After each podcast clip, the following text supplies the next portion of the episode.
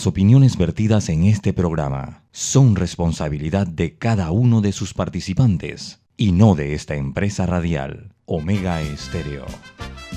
Son las 7 y 30 de la mañana, hora de un buen café y hora de Infoanálisis, el programa de información y análisis más profundo y actualizado de Panamá. Infoanálisis con Guillermo Antonio Adames, Rubén Darío Murgas y Milton Enríquez. Infoanálisis por los 107.3 de Omega Estéreo, cadena nacional.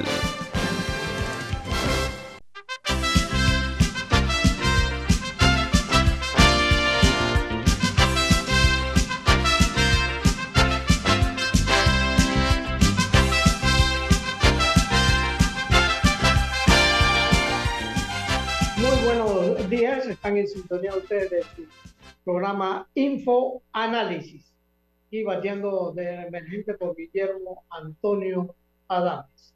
Eh, estoy en compañía de Camila Adames, que nos va a ayudar a, a informar las noticias de internacional. Bueno, señor Murga, con su permiso, a- con su permiso, antes déjeme eh, hacer esa misión, por favor. Le agradezco.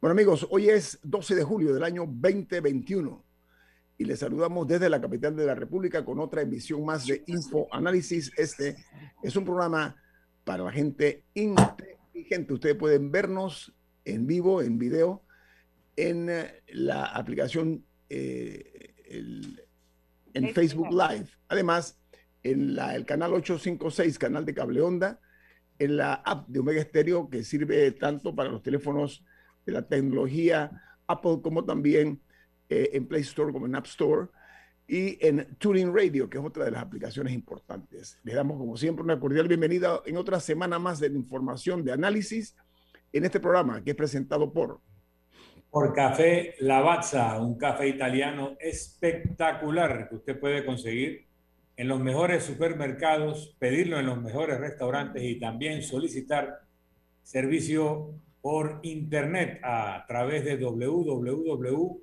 www.lavazzapanamá.com. Café Lavazza, un café para gente inteligente y con buen gusto, presenta Infoanálisis. Gracias, Milton, muy amable. Bueno, vamos a dar inicio a las noticias que hacen primera plana en los diarios más importantes del mundo.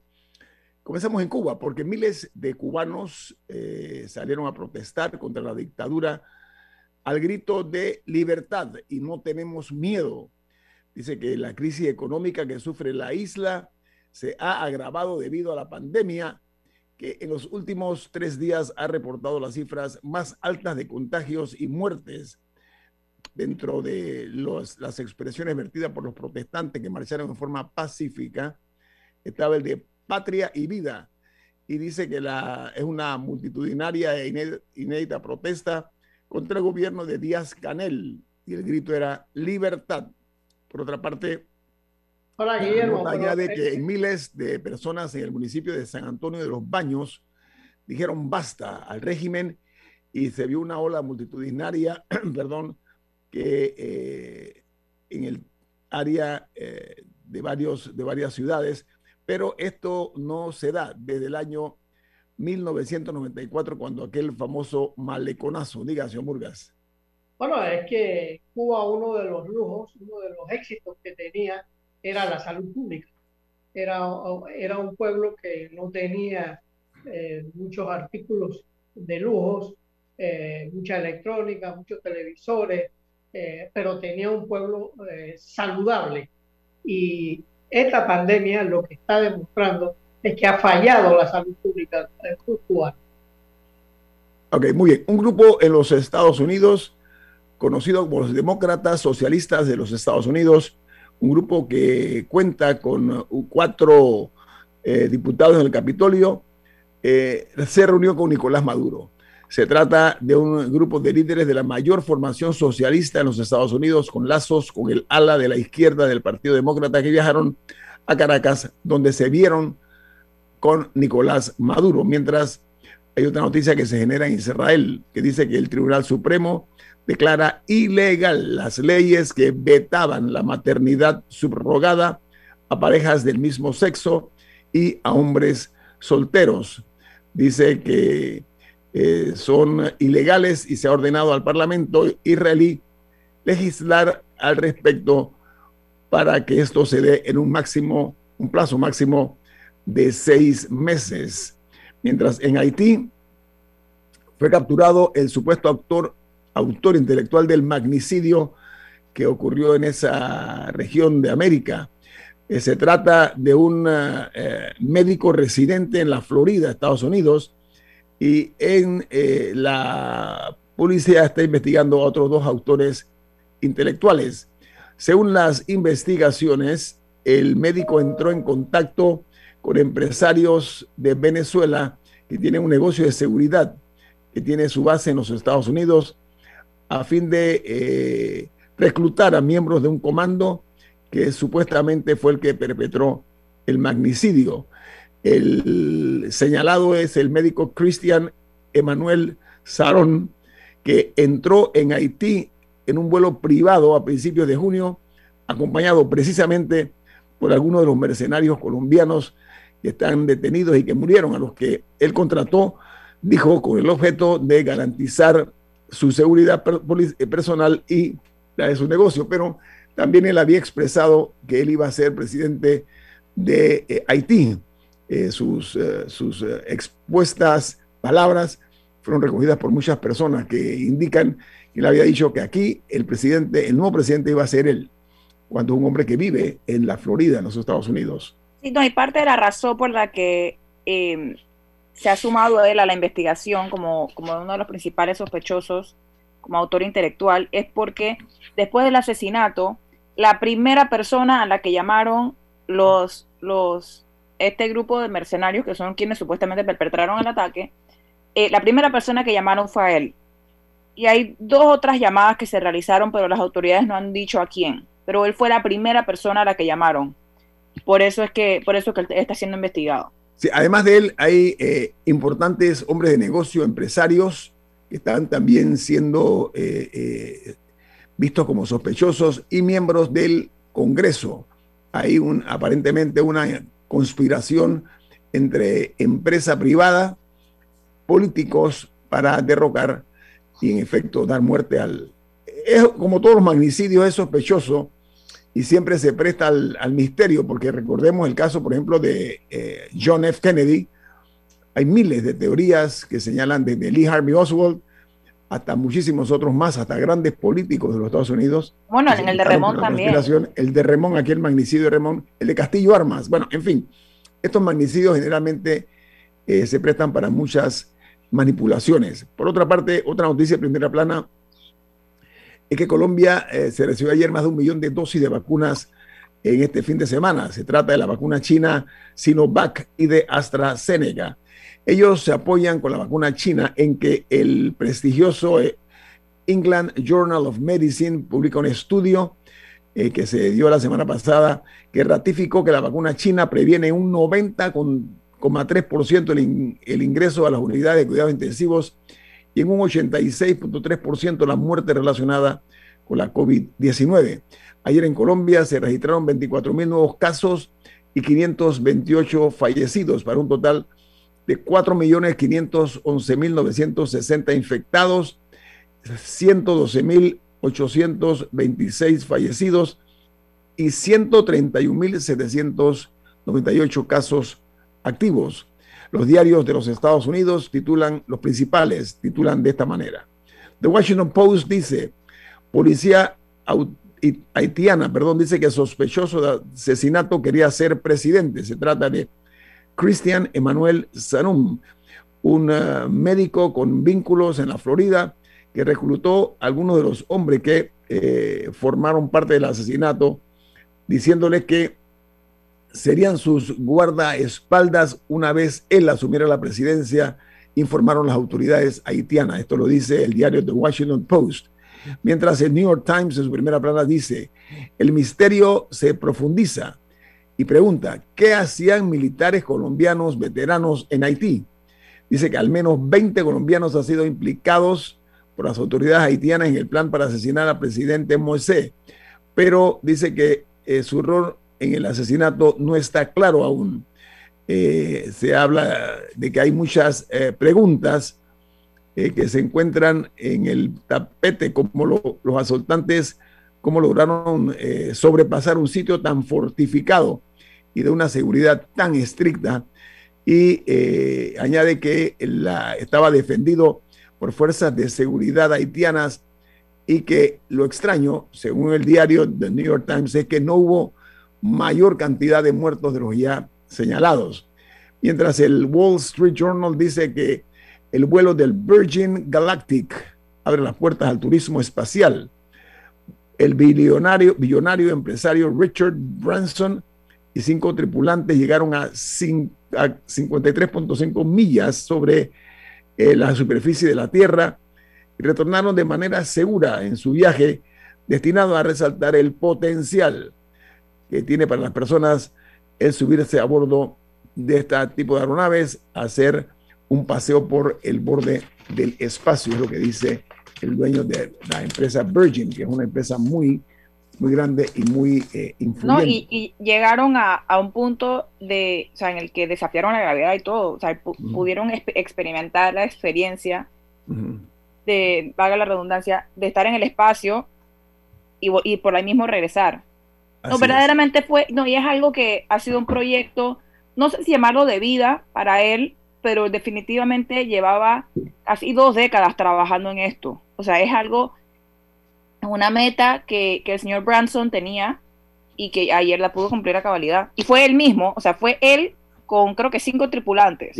No, no fue que mandó, no fue que mandó a unos conejillos de indias. Él mismo estuvo en el vuelo. Era su sueño, Camila, era uno de los sueños de este hombre que lo tiene todo, es un multibillonario. Bueno, otra noticia importante se genera en Costa Rica porque hoy regresan a clases 1.200.000 estudiantes en la modalidad presencial y a distancia en 5.359 centros educativos bajo eh, la responsabilidad de 66.000 educadores. Dice que las clases en Costa Rica fueron interrumpidas desde el 24 de mayo y hoy se reinician de manera presencial. Y en Perú se espera que esta semana, de no haber sorpresas, Pedro Castillo será anunciado como el nuevo presidente de ese país para el periodo 2021-2026. Dice que a 17 días del cambio de mando todavía la Junta Nacional de Escrutinios peruana no proclama, producto de la estrategia eh, llevada a cabo por el partido de Keiko Fujimori, la candidata perdidosa, de taponar el sistema y alargar lo que se pueda el proceso. Mientras en México, este país supera los 60 mil casos activos de COVID-19, la mayoría están en la Ciudad de México y eh, se habla de 3.779 nuevos contagios.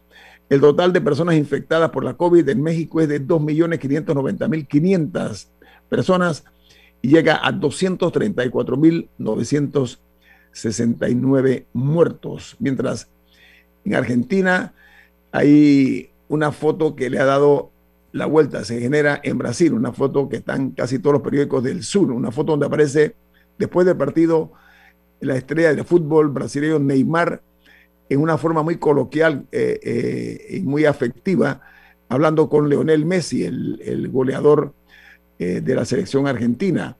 Y dice que Neymar dijo sobre Messi allí frente a ellos, que aparece en la foto, odio perder, pero disfruté de su título, refiriéndose a Messi. Dice que las sentidas palabras del crack brasileño, con la foto donde aparecen ambos, fue eh, muy eh, impactante porque generalmente se les ve como enemigos, pero en la parte personal tienen muy buena relación. Bueno, ellos fueron compañeros de equipo. Claro, claro, en el Barcelona.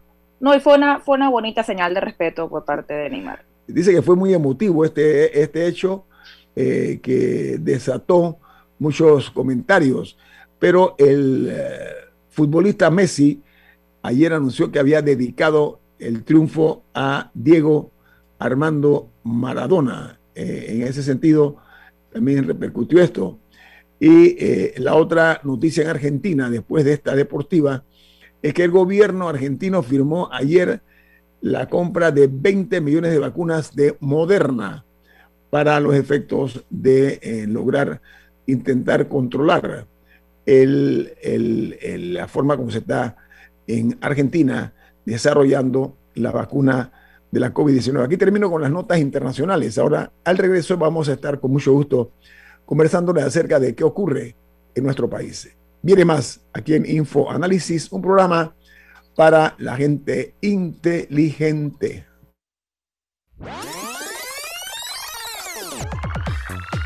Omega Stereo tiene una nueva app. Descárgala en Play Store y App Store totalmente gratis. Escucha Omega Stereo las 24 horas donde estés con nuestra nueva app.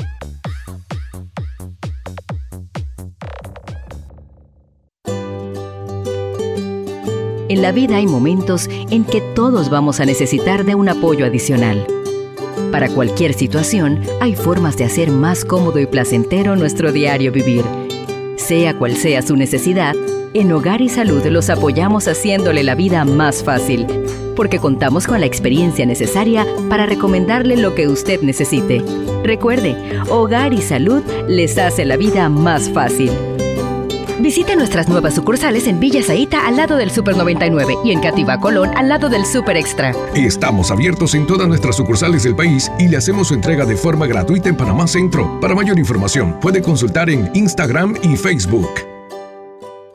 FID Cleaning Services Panamá, especialistas en limpieza comercial con más de 15 años de experiencia. Nuestro personal debidamente capacitado le atenderá todas sus necesidades. Utilizamos productos biodegradables. Nuestro plan de limpieza ofrece valores agregados como atención a gerencia, ejecutivos y nebulizaciones Llámanos al 360-3429 o escríbenos al 6302-9775. 6302-9775. Síguenos en nuestras redes sociales, arroba FYD Panamá.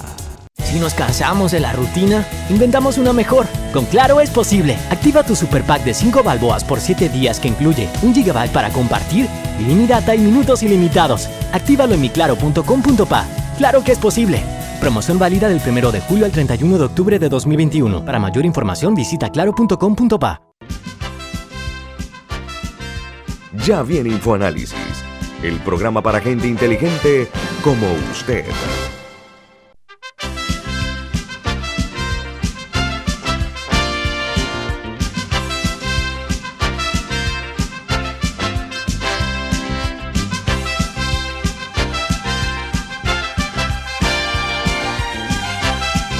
Rubén, usted tiene una noticia importante. ¿De qué se trata, por favor? Bueno, y bien, Bento Pio Box es la forma más segura y confiable de traer sus compras por internet personales y de sus empresas. Servicio aéreo y marítimo semanal con entrega gratis.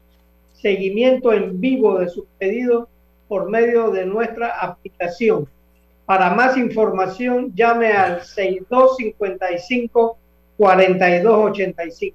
Repetimos, 6255-4285. Pio Box, Vento con V de Veloz. Bueno amigos, eh, gracias. Estamos eh, junto a ustedes en la distancia, al calor de los hechos. Y los hechos eh, no únicamente se generan en el país, sino también a nivel internacional. Pero antes voy a compartir con ustedes el informe epidemiológico del Ministerio de Salud de hasta el día de ayer.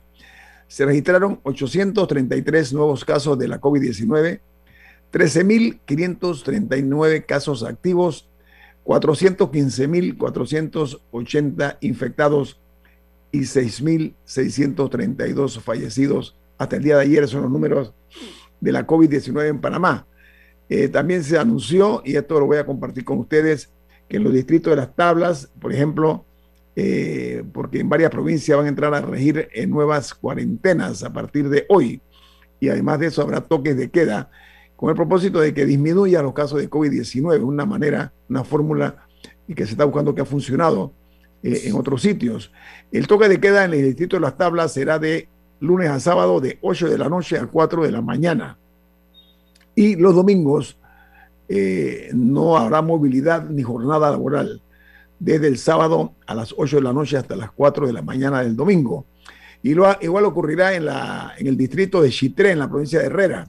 Dice que varias eh, eh, comunidades de Guñayala se mantendrán con el toque de queda de 12 de medianoche a 4 de la mañana de lunes a domingo, mientras se levanta el cerco sanitario y cuarentena total de lunes a domingo en las comunidades de Aligandí y Armila, en la comarca. Y a partir de hoy, Chepo, Hualaca y Donoso, en Colón, tendrán toque de queda de lunes a domingo de 10 de la noche a 4 de la madrugada. Esto es el informe epidemiológico. Doctor Roberto, usted quería proponer un tema. Adelante. bueno, eh, Guillermo, nosotros debemos prestarle atención a, lo que está ocurriendo en, Cuba y, lo que acaba de ocurrir en Haití. Eh, estos son eh, temas, todavía se discute. Haití fue el primer país que se independizó en, en, América Latina. Y, pero sin embargo, se quedó atrás. O sea, los ingleses no perdonaron esa, esa independencia y, se cercaron prácticamente Haití y Haití no ha progresado ni política ni económicamente. Y, y esto es peligroso. Y lo que acaba de ocurrir en Cuba es, una señal que no tiene que ver nada con el, capitalismo o, el socialismo, sino que Cuba, es, uno de los orgullos de Cuba era eh, la medicina y la medicina comunitaria, porque la medicina cubana, eh, distinta a la panameña, la medicina cubana eh, lograba que la gente no llegara a los hospitales. Y entonces pero eso eh, ahora ha fracasado, porque, porque Cuba, con el manejo de la pandemia, no le ha ido bien. O sea, el manejo comunitario de la medicina comunitaria no ha dado resultados. Entonces, todas estas cosas juegan en contra de la, de la revolución cubana. Y en un momento muy difícil que la Unión Soviética no, tiene una chequera gorda para, para seguir subsidiando a Cuba. Señor mire, eh, a mi juicio, y esto estaba previsto, muchos analistas con un olfato muy agudo, y tal vez no tan agudo tampoco, preveían que con la desaparición física de Fidel Castro, ¿ok? Y el posterior relevo por parte de Raúl, producto del calendario que no perdona, el calendario no se detiene, ni siquiera ante el poder, ni ante el amor, ni ante nada. El, calendario cae de sus hojas como deben caer. Y con la salida de Raúl Castro algo se rompió. ¿Y sabe qué se rompió?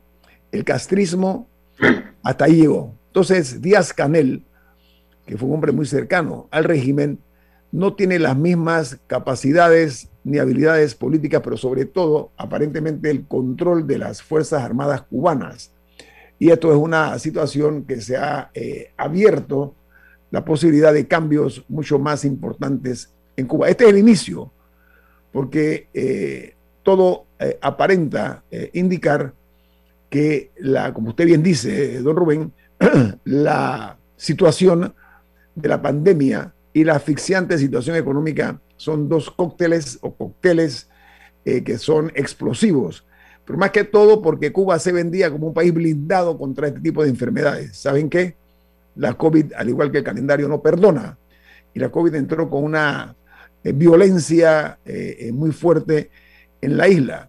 Y ante la falta de, de elementos de solución inmediata, el país ha llegado a este extremo. Cuba anunció incluso una vacuna, una vacuna hecha en Cuba, que tiene muchos avances, dicho sea de paso, y hay que reconocerlo, en cuanto a la medicina. No tienen tecnología, pero aparentemente tienen buena medicina. Diga, Camila. Creo que es un poco prematuro llamarlo el inicio de nada. O sea, el inicio de algo me parece un poco prematuro. Eh, habría que ver cómo se desarrolla la, situación. Lo que sí debo decir es que no se puede descartar el elemento económico en esta protesta. Cuando Cuba acaba de tener, eh, o sea, el, el declive de su economía durante la pandemia ha sido el mayor en más de tres décadas. Entonces, eso no, no se puede desestimar. claro que hay algo de frustración por lo lento el proceso de vacunación y el hecho de que los casos y las muertes siguen altas, eh, que ese es uno de los reclamos, que se acelere la vacunación, de acuerdo. pero el aspecto económico mm, sí forma parte de, del hastío eh, popular en Cuba, el hecho de que entre los reclamos de mucha gente era que no tenían comida, o sea, necesidades básicas. Entonces sí me parece importante resaltar que, que, es algo, una parte crucial de las protestas. Milton. en lo que los cubanos tienen una enorme habilidad, gran capacidad, es en la propaganda, en decirte que lo que es blanco es negro y que lo que es negro es blanco. Y logran tener eco, porque han montado estructuras con un aparato de inteligencia muy, muy poderoso que ha llegado incluso a infiltrar a la inteligencia norteamericana en Estados Unidos. Dentro de ese contexto, Cuba es un fracaso como modelo político económico desde hace décadas.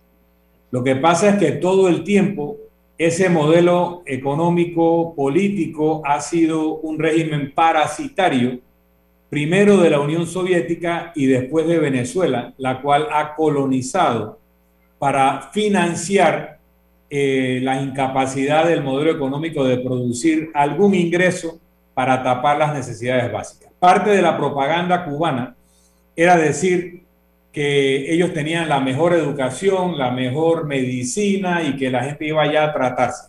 Hace rato que no es así, si alguna vez lo fue, tal vez en el campo de la medicina hubo una gran inversión, ya no lo es.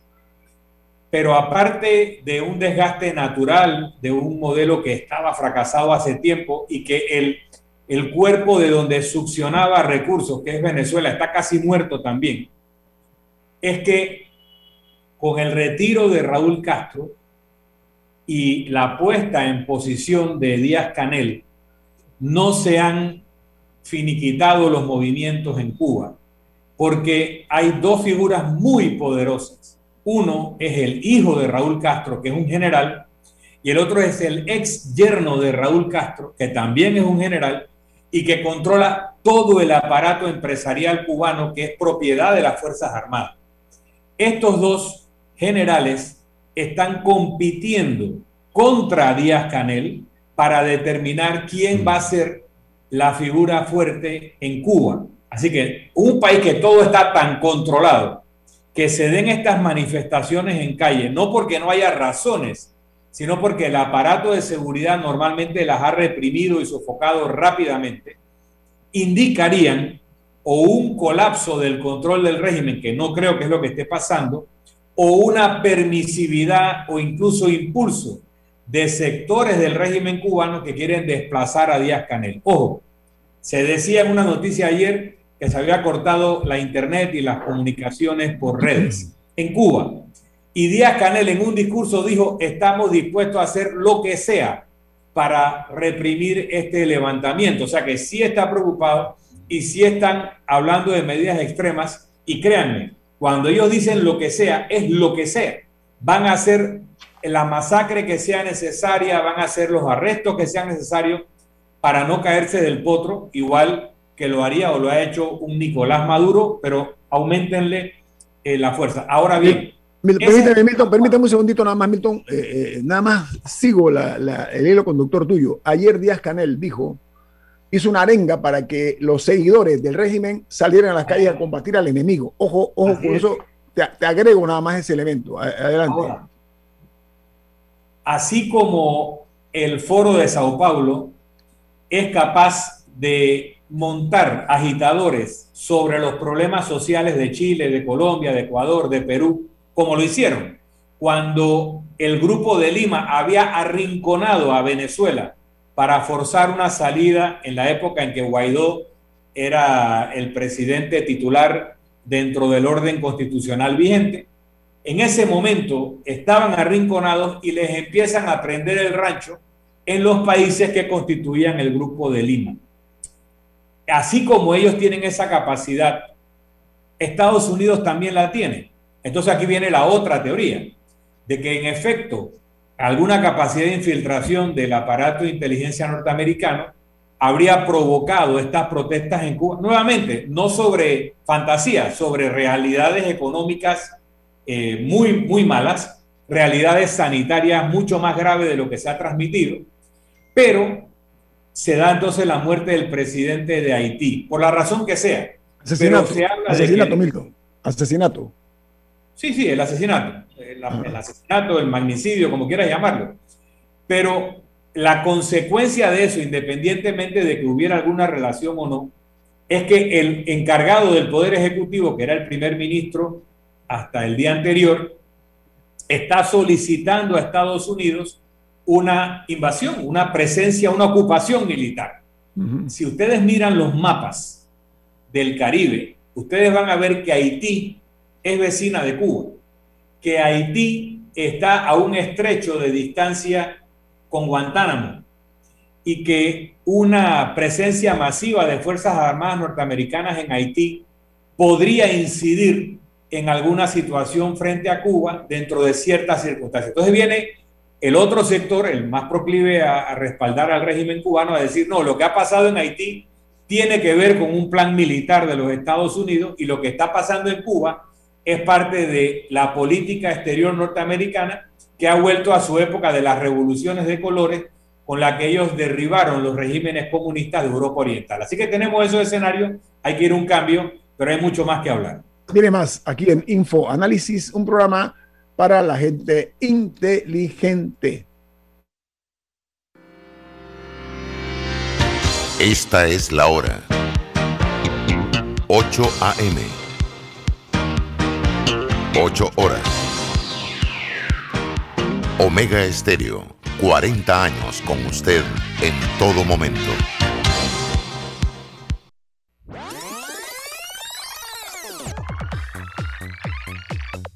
Omega Stereo tiene una nueva app. Descárgala en Play Store y App Store totalmente gratis. Escucha Omega Stereo las 24 horas donde estés con nuestra aplicación 100% renovada.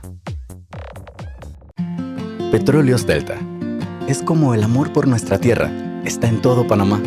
Cuando luzcas una hermosa pollera o un sombrero pintado. Cuando disfrutes de un buen sancocho o recorras nuestro país con orgullo puedes estar seguro que hay una Delta cerca, porque estamos siempre cerca de ti y de todas las cosas que nos unen como panameños. Siempre listos para atenderte y ayudarte a llegar más lejos. Delta. Cobre Panamá ha contribuido a la vida de miles de panameños. Es la inversión privada más importante en la historia del país con su operación, dinamiza la economía panameña, activando diversos sectores nacionales y beneficiando personas en 22 comunidades vecinas, con mejoras en su calidad de vida a través de servicios básicos de electrificación, agua potable e Internet, mejores vías de acceso, capacitaciones, oportunidades de empleo y superación personal. Cobre Panamá. Estamos transformando vidas. En Banco Aliado te acompañamos en tu crecimiento financiero. Junto a nuestras subsidiarias en Aliado Factoring, brindamos la liquidez inmediata. En Aliado Seguros te protegemos en tus proyectos. En Aliado Leasing equipamos tu negocio como lo merece. Y en Finacredit te apoyamos siempre. Banco Aliado, aquí estamos para ti. Síguenos en nuestras redes sociales como arroba Banco Aliado y visítanos en nuestra página web bancoaliado.com. Ya viene InfoAnálisis, el programa para gente inteligente como usted.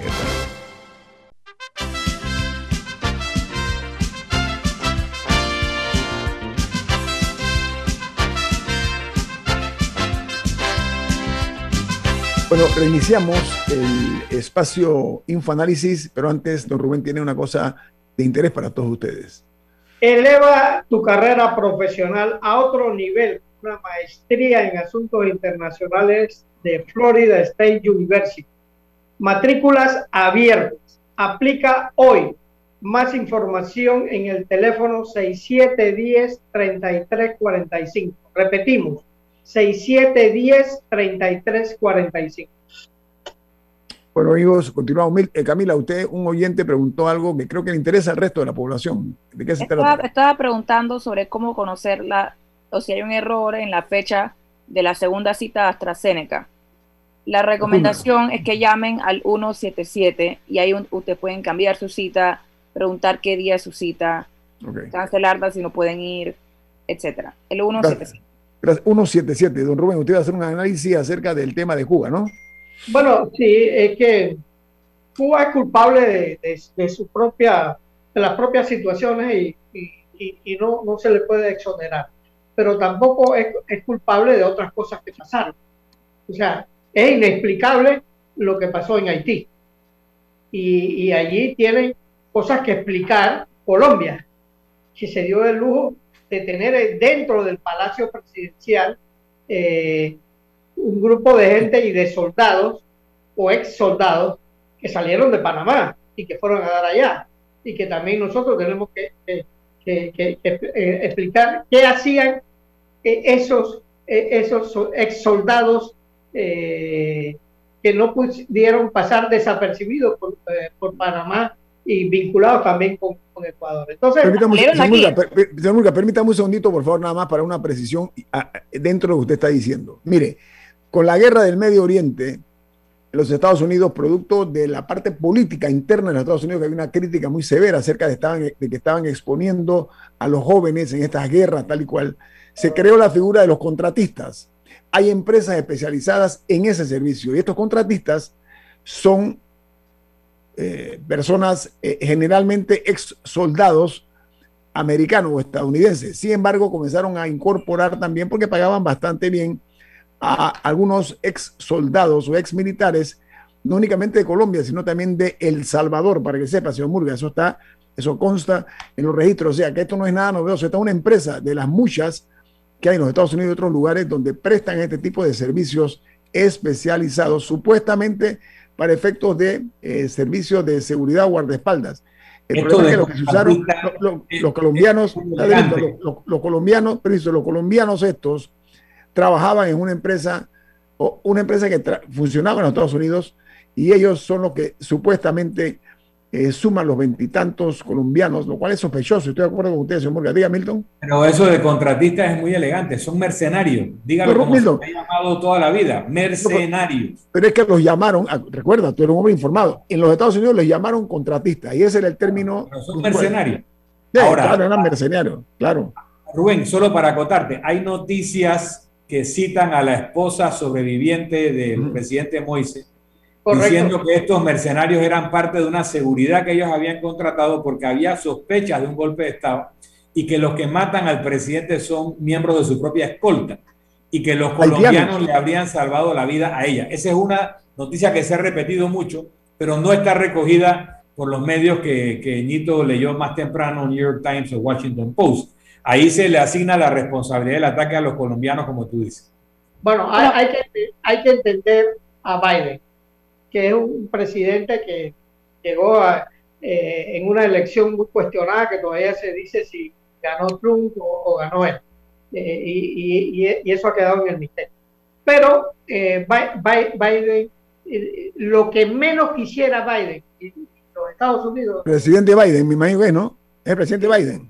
Biden, sí. Es que, que venga una oleada de cubanos a caer a, en la Florida eh, porque Estados Unidos no quiere pagar ese precio. Si le, ha hecho un muro que no, no, le permite a los cubanos llegar, tampoco le va a permitir una oleada como le pasó al, presidente Carter, que yo viví eso, porque yo estuve en Cuba y yo le advertí al embajador de, Estado, de, Estados Unidos aquí en, Panamá que yo había ido al Mariel y que yo estaba viendo la clase de gente que estaba mandando Cuba para, para, Miami. Pero el presidente Carter, en su inocencia, los recibió a todos y, habían vaciado las cárceles. eso, iba, a decir, permiso, eso iba a decirle, porque consta en los registros históricos y es una broma en Cuba. Usted sabe que los latinos somos muy eh, eh, astutos, muy vivos, ¿no? Lo que decía, se jactaba el gobierno cubano en su momento, en la forma eh, más folclórica, por decirlo, era que habían enviado al Mariel desde asesinos, delincuentes y homosexuales. Eso decían los cubanos y usted lo sabe. Era la noticia, permítame, era la noticia, era la broma, era la burla del, del ja, ja, ja, ja. Le mandamos allá una carga de criminales y de asesinos y de disidentes y muchos homosexuales. Gracias. Interesante que un país tan progresista como Cuba considerara al homosexualismo objeto de delito. Pero te acuerdas, ¿no? y, aquí se defendía esto como si fuera un país progresista y, eran racistas también, todavía creo que lo sean en el régimen cubano, no hay personas eh, de tez oscura en altos cargos, salvo una que otra excepción. Pero en el tema del Mariel también se fue mucha gente de la inteligencia cubana se fue con esa marejada a infiltrar en Estados Unidos. Sí, pero para que tengamos una idea, cuando yo fui, porque yo peleé, porque los cubanos no querían llevarnos al Mariel, y, y, yo, eh, yo peleé porque yo fui a hacer periodismo, y, y forcé a que nos llevaran al Mariel. Lo que yo vi en el Mariel, eh, eh, Milton, era horroroso.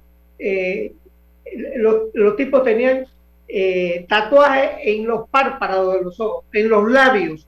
O sea, yo vi cosas que jamás había visto en, Panamá con toda la libertad que tenía, que, había aquí o el libertinaje que, había en Panamá. Entonces, eh, yo recuerdo que el, el embajador, eh, yo a los tres días de haber venido de Cuba, me invitó a un, a un, a un, coctelito y, y, yo le hablé de esto pero él no creía en, esa realidad. Entonces el presidente Carter recibió a estos, a estos tipos eh, inocentemente, como, era eh, un, casi un sacerdote o un, un, predicador eh, protestante, el presidente Carter. Pero los norteamericanos fueron sorprendidos porque le abrieron las cárceles a, los a, los, a, los, a, los, presos en Cuba. y aquí no, a la prensa panameña se iba a Miami a recibirlos allá, eh, eh, pero yo tuve la suerte de que eh, llegué a Cuba con, un gran periodista panameño, Adán Castillo Galáctica, y, vivimos eso en vivo. porque todo el mundo se fue, fue a Miami a, esperar a los, pero ¿sabe qué? vamos, vamos, a, vamos a pretender hacer una precisión. A ver, el tema de lo que hicieron los cubanos no fue un acto de candidez. Esa fue una cuestión bien, bien establecida eh, como una travesura. Mira que soy, soy buena gente, soy benigno. ¿ah? Y lo hicieron y le sacaron filo. Eh, los cubanos le sacaron filo a eso. Porque lo que pasó fue eso que usted dice de, los tatuajes en los ojos, en la frente. Eso, los, los, la, mal, la, la mala salvatrucha del Salvador es la que impuso esa modalidad de que ya los tatuajes no eran en la espalda o en los brazos, sino en el rostro. Se ponían lágrimas tatuadas, se ponían diferentes tipos de, diseños en el rostro. Así que eso no es nada nuevo en Cuba. Eso era ya eh, un éxito en El Salvador con la Mara Salvatrucha. Pero ¿sabe qué? Lo que hay que ver realmente, y yo, la parte histórica, estoy de acuerdo con usted. Pero esto también tiene que ver mucho con un régimen que está un poco agónico, producto de que los tiempos eh, le han pasado encima como un camión de ruedas, ¿no? Porque el cuento se ha ido agotando y lo que yo sí creo posiblemente es que de alguna manera, yo, tengo la impresión de que eh, Díaz Canel, el presidente de Cuba, no las tiene todas consigo. ahí me, me, sumo a la opinión de Milton. Creo que este hombre no tiene la fuerza que tienen los, tienen los Castro en el ejército cubano, que es la médula, eh, es la columna vertebral del régimen. Y ellos, eh, en ese sentido, son muy cerrados. Porque yo no, Milton, gracias por el dato de los hijos de Raúl Castro. Raúl Castro es el heredero por sangre del liderazgo en Cuba, de su hermano Fidel Castro, que fue la figura que lo tuvo eclipsado a Raúl. Raúl nunca pudo eh, destacarse y habían duda de que él pudiese con el, con el peso de la responsabilidad del, gobierno de su hermano Fidel Castro. O sea, hay una serie de elementos y de factores que yo creo que vale la pena. Eh, eh Milton, tenemos dos minutos. Raúl siempre jugó un papel secundario porque estaba muy cómodo con ese papel ante Fidel, pero Raúl era probablemente más inmisericordia que Fidel ante sus enemigos, controló por años todo el aparato militar y, eso en Cuba hoy en día es el, verdadero poder, es lo que Raúl montó, el aparato militar cubano que controla no solo las Fuerzas Armadas y el aparato de seguridad, sino la economía. La, economía cubana, todas las industrias y todo, son hoteles y todo, son propiedad de las Fuerzas Armadas cubanas y eso lo controló Raúl. También para, recordar eh, sobre sus hijos, que son riquísimos por derecho propio y no porque hayan saqueado Cuba, cosa que no pongo en duda, sino porque Vilma Spin, la esposa de Raúl Castro, que murió hace unos años, era hija del gerente general de la operación de Ron Bacardí en Cuba, que ahí es donde se funda Ron Bacardí, y tenía un porcentaje de las acciones. Y a pesar del discurso comunista del, régimen cubano, eh, Vilma Spin nunca quiso vender sus acciones en Ron Bacardí, tampoco cobraba los dividendos, sino que estos fueron depositados en el Citibank y por 50, 60 años acumularon depósitos e intereses sobre los intereses, sobre los intereses de la empresa licorera más importante del mundo, que es Ron Bacardi. Así que ellos que sí ya cobraron ese dinero, son riquísimos solo por esa participación en Ron Bacardi. Pero Milton, además, Fidel Castro y Raúl provienen de una familia prominente en Cuba antes de, la, de la revolución. Estamos claros en eso. Sí, pero Fidel expropió interesantemente los bienes de la familia y eso es lo que produce su pelea con su hermana Juanita Castro, que luego se exilia y se va a Cuba porque Fidel expropió a la familia. Oiga, usted sabe Un que... para el otro, al final era para él mismo. Oiga, don Milton, por esas cosas del oficio de nosotros, yo tuve en una reunión de presidentes la oportunidad de ver y muy brevemente observar al hombre que era el genio detrás de la seguridad del régimen de Fidel Castro. Murga, yo creo que lo, el señor Murga creo que lo conoció, le decían Barbarroja, señor Murga, ¿no? Sí, sí, yo, usted, lo, usted lo, conoció. Sí, yo lo conocí varias también. Veces, varias veces en la casa de él.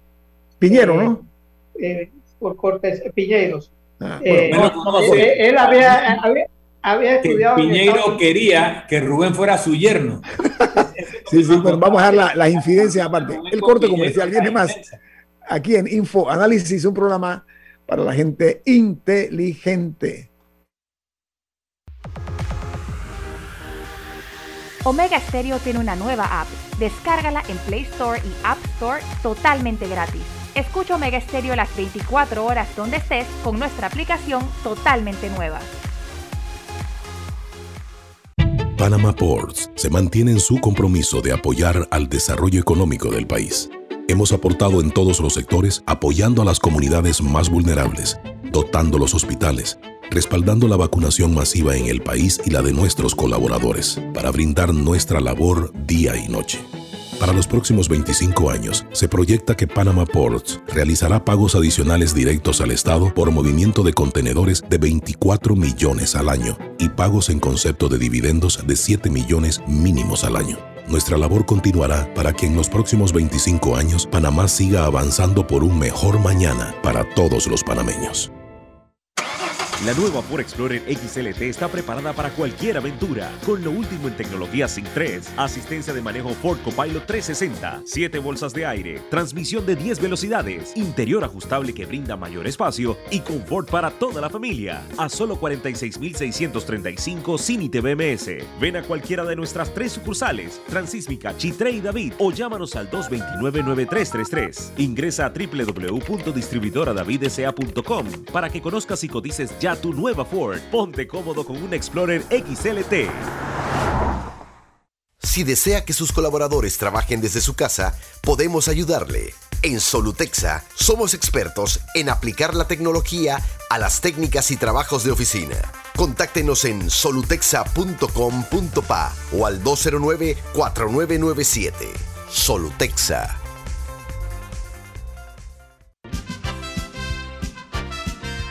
Ya viene InfoAnálisis, el programa para gente inteligente como usted.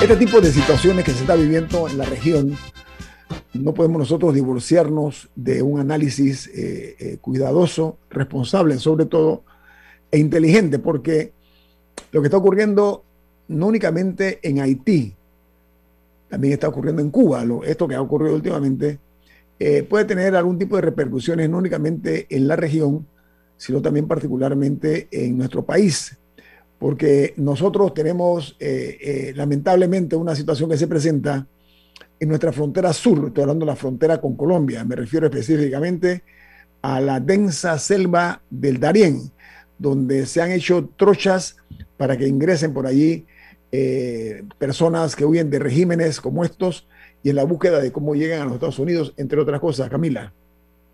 Sí, eh, se ha reportado que eh, por mucho tiempo las condiciones terribles que, se vive, que viven los migrantes en el área del Darién. Y esa situación actualmente también se ve afectada por brotes de COVID-19 que están afectando porque estas personas viven muy hacinadas y claramente no tienen acceso a, eh, a tratamiento de salud. Eh, incluso de los primeros brotes grandes que se dieron de COVID-19 en el país, unos eran en Darién y eran entre los miembros del Senafront. Entonces hay una situación muy complicada que con esta inestabilidad que se está comenzando a ver eh, en el área del Caribe, Panamá debe prepararse y comenzar desde ya a, fortalecer un poco eh, los, los recursos para atender a estos migrantes que sin duda van a llegar. seguro va a haber un, número mayor de, haitianos y posiblemente cubanos que van a comenzar a llegar eh, al, al, área del Darién. Así que Panamá tiene que prepararse eh, y mandar los suficientes recursos para poder atenderlos de manera humanitaria. Esa frontera es muy porosa, Camila, es una frontera muy porosa. De que van a llegar, van a llegar. O sea, eso es un hecho. De que van a llegar. que llegaron, eh, creo que eran miles de cubanos que hubo que ubicar en el área de la miel, una población que no tiene más que 500 habitantes. Le llegaron mil, dos mil, tres mil inmigrantes cubanos de esta naturaleza y que llegaban sin nada y súmale lo que ha estado pasando, como bien dice Camila, con el tema de haitianos y otras personas de África. Pero sobre todo, es previsible que ante un colapso en Haití y una inestabilidad en Cuba, donde se pierda algún control de sus fronteras, esto va a verse reflejado acá inexorablemente. Ah, entonces no hay que esperar a tenerlos en el, en el jardín trasero para entonces comenzar a pensar en un albergue o, u otras situaciones. Así que desde ya Panamá se puede ir preparando sabiendo o, por lo menos se puede, se puede prever que, se podría dar una situación, que hay grandes probabilidades de que se dé. mejorar la seguridad en el área, yo creo que eso es importante, la seguridad en el área. el componente actual de la situación de COVID en Cuba y en Haití para que le multipliques el impacto de que aquí lleguen 2.000, 3.000, 5.000 personas o más de esas islas a pedir asilo. ¿no? No, porque la si uno ve los videos, aquí se han hecho reportajes internacionales eh. Eh, si uno ve los videos de la situación una vez que llegan, porque claramente eh, el tramo a través de la selva del Darién es un camino de muerte. O sea, tras que ya son traficados en el camino, se enfrentan a, a que a las mujeres las violan en el camino, no hay manera de que no les roben, los asaltan, algunos han muerto ahogados en ríos, otros por violencia. Eh, los, los testimonios de los migrantes que llegan al Darién son verdaderamente terribles.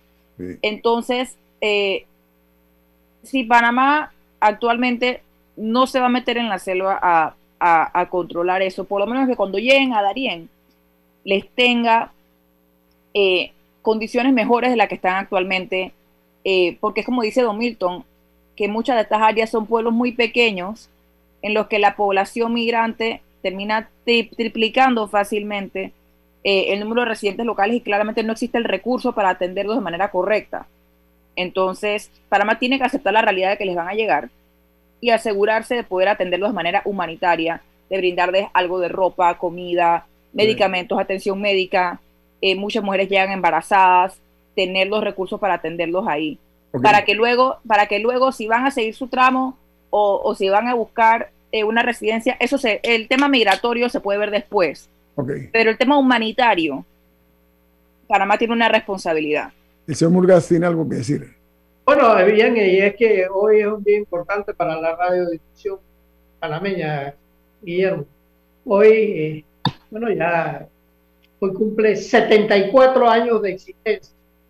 Eh, la primera emisora donde yo pude hablar donde eh, declamé la canción Zorrito, Zorrito, te voy a matar. Pum, pum, pum, estos son los tiros que te voy a dar. Tenía yo cuatro años. Es Ondas Centrales, eh, una de las emisoras más veteranas eh, y que todavía sigue funcionando en manos de la misma familia, la familia Santa Colombia. Hombre, amigo, amigos, amigos de esta casa, Héctor Javier es amigo personal su familia, muy respetable, por cierto, una familia eh, de las más destacadas en esa región. Así que gracias por el dato, don Rubén, lo, lo había omitido. Un saludo para la familia Santa Coloma en 74 años.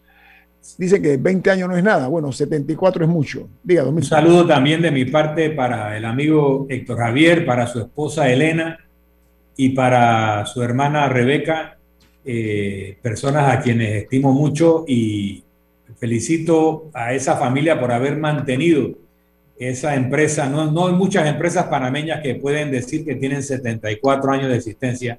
Ellos han mantenido esa bandera en alto para el beneficio de Veraguas y del país. Milton, Rubén y Camila, sabe que me quedó sonando algo eh, que es la pregunta que se hace el diario, eh, el New York Times.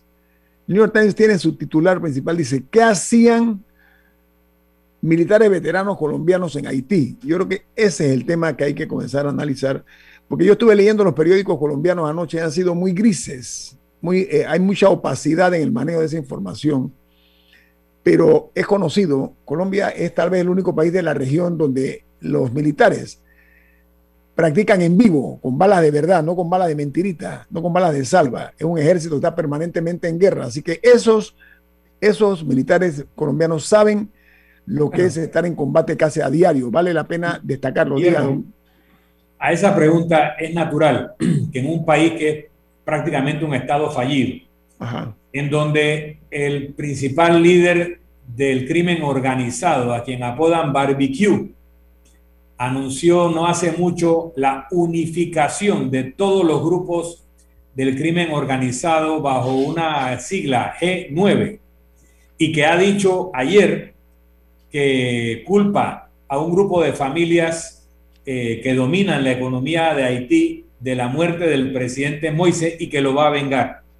Este ex policía, apodado Barbecue, eh, se erige como el poder fáctico en Haití. Entonces es natural que quien quiera que no quiere estar sometido al poder del G9, caso del presidente u otras personas, se traiga sus propios ejércitos privados y no constituidos por haitianos que pudieran estar infiltrados por este tipo de organizaciones criminales. Así que eh, la, la, versión de que los mercenarios colombianos fueron traídos por el propio Moise y su familia para protegerlos de un posible golpe de Estado, etcétera, no es extraño que estén jugando este tipo de actores en esta película que realmente es muy entristecedora. Y nos queda un minuto nada más, Camila. Sí, no hay que recordar también, eh, no, no, no sé si ya lo hemos mencionado en este programa, pero en febrero eh, el presidente fallecido denunció que habían eh, interceptado un intento de asesinato en febrero de este año, que fue cuando inició toda la disputa sobre si su término, su, si su periodo presidencial terminaba en febrero de este año o en febrero del próximo año y, que y, que, él en ese momento denunció que lo trataron de sacar a la fuerza, pero no, hasta donde he leído, no se, en el momento no se dieron a conocer mayores detalles sobre quiénes eran los responsables de, ese supuesto intento de asesinato, eh, pero los indicios aparentemente estuvieron ahí.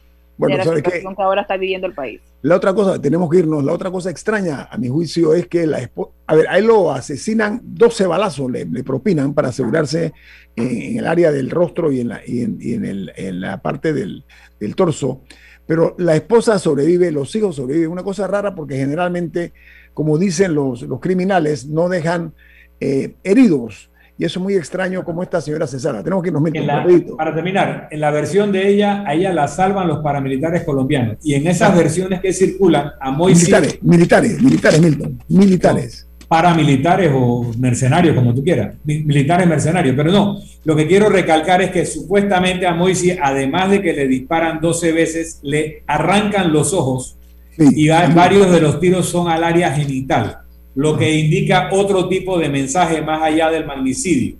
Ok, viene Álvaro Alvarado con su programa Sin Rodeos, aquí en Omega Estéreo, cadena nacional. Don Milton, ¿quién despide Infoanálisis?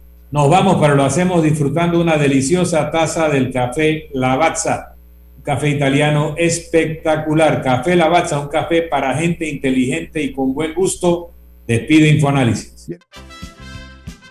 Ha terminado el Infoanálisis